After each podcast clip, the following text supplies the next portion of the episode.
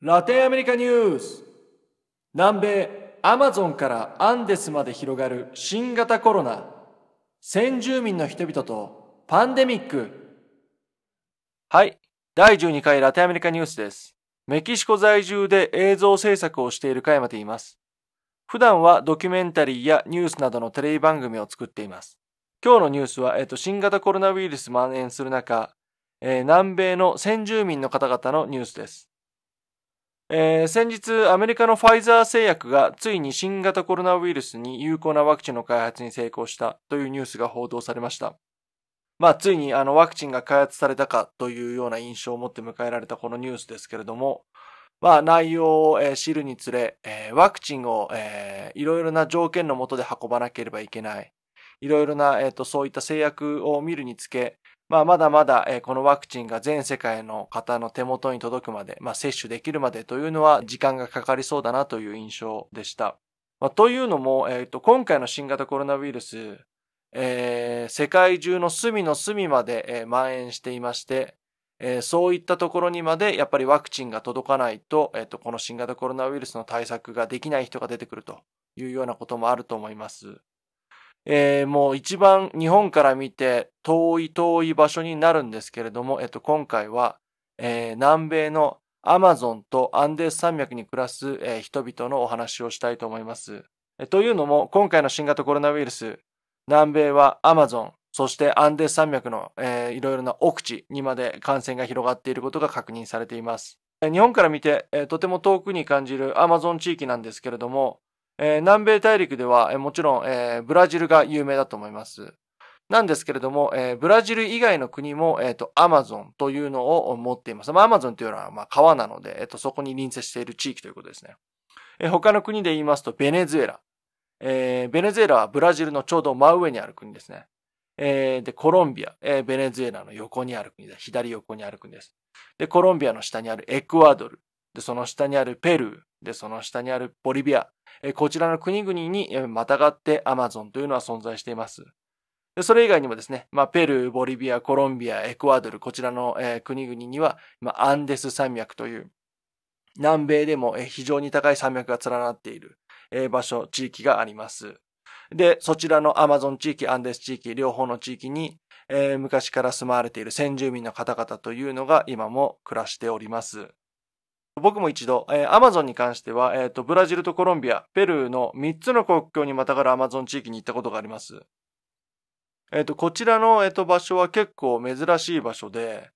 え船で川を渡ると国境を越えるというような不思議な場所でした。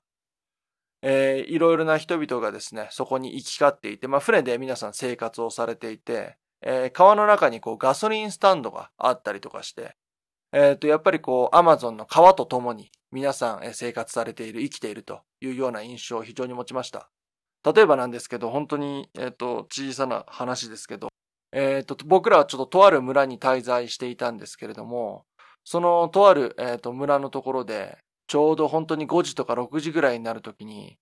え僕らはちょうどホテルにいたんですけれども、そこでいきなりすごい音が鳴り始めて、何かと思って空を見上げたら、もう何万匹という数のこう鳥がですね、えっ、ー、と、いきなりこう街の公園にめがけて、みんな飛んできていて、こう、なんていうんですかね、鳥がこう、雨のように降ってくるような、そういった情景を目の当たりにしました。もうとても幻想的な光景というか、本当にこう信じられない、こう映画の中の世界のような雰囲気というか、その光景で、まあこれアマゾンっていうところはこう本当にすごいんだなっていうのをやっぱりその時に思った印象があります。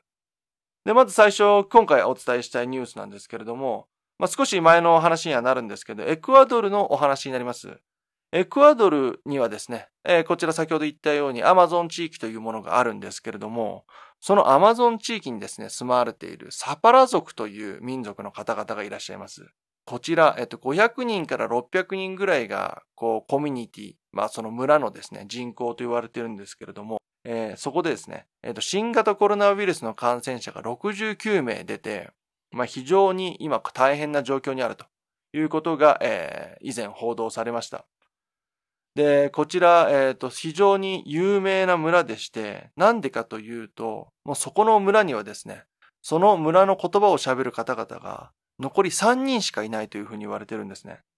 で、その中でですね、女性の方がインタビューに答えているんですけれども、えー、3人のうちの1人のですね、その方のお姉さんがですね、まあ、病気に伏せてしまって、もう喋る相手がいなくなってしまったというようなことをインタビューで答えていらっしゃったりするんですね。まあ、そのニュースの中でやっぱり書かれていたのが、まあ、この新型コロナウイルスによって、まあ、こう、先住民の方々がいなくなってしまう。まあ、消えゆく、えー、消えてしまうような民族もあるんではないかというようなことが、えっと、訴えられていました。で、これはやっぱり、えっと、非常に深刻な問題だと思います。もともと中南米の大陸というのは、まあ、先住民の方々がもともと住んでいるんですけれども、えー、ちょうど500年、えー、ぐらい前にですね、その、ヨーロッパから侵略者が、えー、その中南米大陸に来まして、で、そこで、まあ、征服ということを始めていったんですね。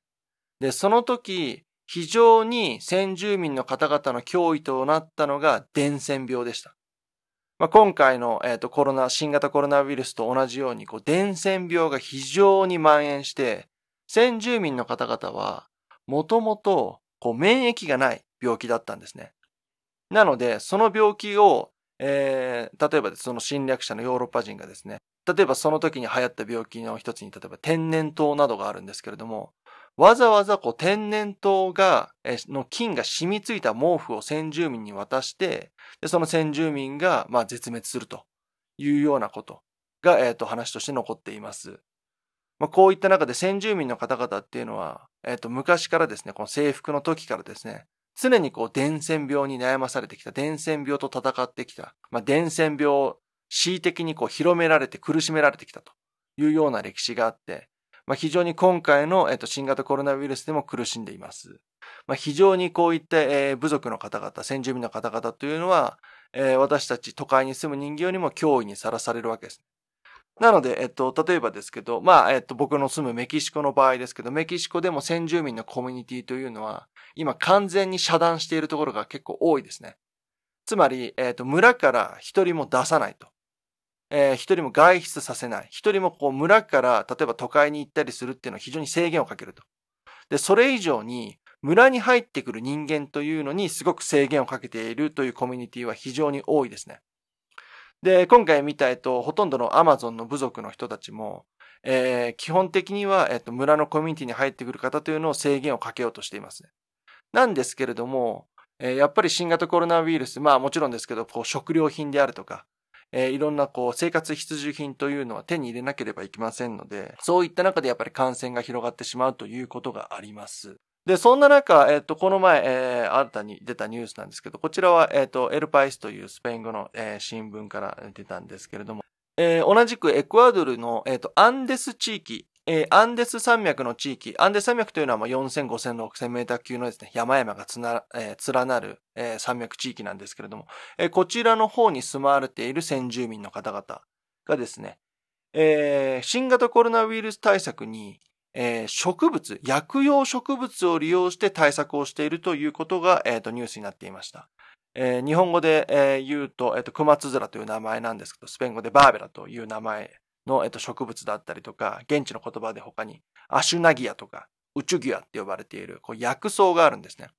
まあ、その薬用のハーブ、薬草をですね、えー、利用して新型コロナウイルス対策に役立てているということが言われています。えー、使い方なんですけれども、えっ、ー、と、こちらまず、えっと、その、住まわれている皆さんがコミュニティの中から、まあ、徒歩で、まあ、山に行きまして、何時間かかけて、まずその、えー、薬草というのを採取します。で、その採取された薬草を村に持ち帰り、えこちらをですね、すりつぶして、え湯冷ましの水と一緒に混ぜて、え飲料として、えー、まあ、そういった薬用効果がある、え飲料を作ってそちらを服用すると。で、もともとはですね、こちら先祖代々伝わる薬となりまして、もともとはですね、こう風邪の症状であるとか、熱冷まし、などにこう使われていたもので、それらを併用して使われているようです。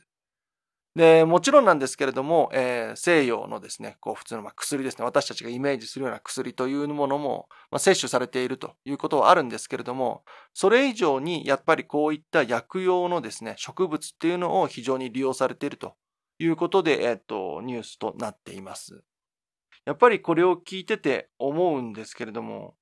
まあ、今回、えー、政府のですね、対応というのが、まあ、中南米のこのラテンアメリカの地域でやっぱ後手後手に回ってしまっているというような印象はどうしても拭えません。えー、先進国ではもちろんないので、えー、インフラの整備が、えー、日本ほど、えー、整っていなかったりとか、まあ、病院の数であるとか、そういったものがですね、えー、準備されていないというようなことはあります。なんですけれども、やっぱりその中で、えっと、先住民の方々、こう、危機に瀕している民族もあったりとか、で、それもそうですけど、その昔から自分たちが持っている知恵で、なんとか治療をしようとしている人たちというのが、やっぱり今回ですね、非常に多く目立ちます。で、もともとやっぱりこれをすごく考えると、えっ、と、ラテンアメリカの歴史そのものなのかなという感じもまだします。それがどういうことかというと、まあ、ラテンアメリカはもともと、えその先ほど言ったようにヨーロッパの人たちに侵略されて出来上がった国なんですけれども、基本的に、えっ、ー、と、この建国されて以来ですね、やっぱり先住民の方々というのが、えー、手厚く保護されたという歴史はほとんどないんですね。基本的にはもう忘れられた人々だと。まあ見捨てられたような形で政府に扱われていることが非常に多くてですね。で、それがずっと今も続いていると。で、逆に非常に、えー、心苦しいというか、非常に、えっと、悲しいのが、えー、そういったことが、えー、状態化している。そういったことに、えっと、ずっとなってしまっているがゆえに、人々ももう多くの関心を払わなくなりつつあるということが言えると思います。今回はですね、えっと、先住民特別編としまして、えー、次回もですね、えっと、先住民のお話ができたらなと思っています。えー、今回はお聞きいただきありがとうございました。もし気に入っていただけましたら、登録、フォローお願いします。いいねも押してもらえると励みになります。また次回もよろしくお願いいたします。